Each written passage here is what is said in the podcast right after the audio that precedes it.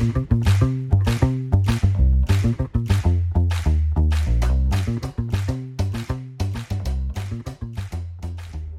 拉成语值，成语往往有迹可循，一旦点通就豁然开朗。诀窍就在于深入了解，灵活运用。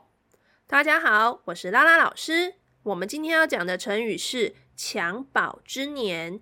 襁褓之年，襁褓之年指的是幼年，指的是幼年。